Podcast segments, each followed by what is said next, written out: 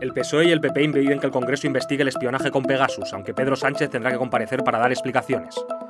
Esta y otras noticias protagonizan Sumario de Tarde, el resumen diario de The Objective. Hoy es martes 3 de mayo de 2022.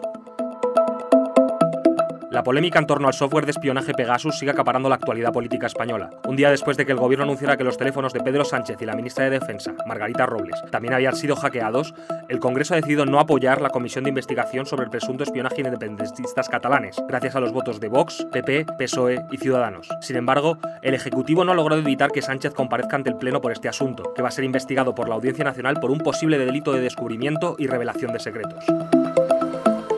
En la arena internacional, nos vamos a Estados Unidos, porque allí el Tribunal Supremo parece estar a punto de revocar el derecho al aborto, en vigor en el país desde 1973. Así se desprende de una insólita filtración publicada este lunes por el Portal Político, que desvela que la máxima instancia judicial, que cuenta con seis jueces conservadores y tres liberales, parece tener ya la decisión tomada. Aunque no se espera un veredicto oficial hasta junio, el presidente Joe Biden ya ha anunciado que tomará medidas para frenar la aplicación de este veredicto.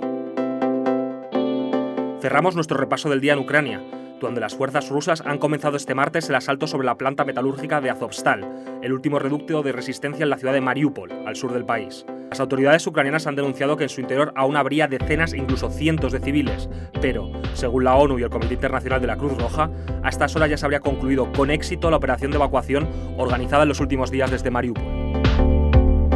Hasta aquí el resumen de hoy. Lee estas y otras muchas noticias en theobjective.com, siempre en abierto. Te lo ha contado Nicolás Pamontojo. Mañana volvemos con más.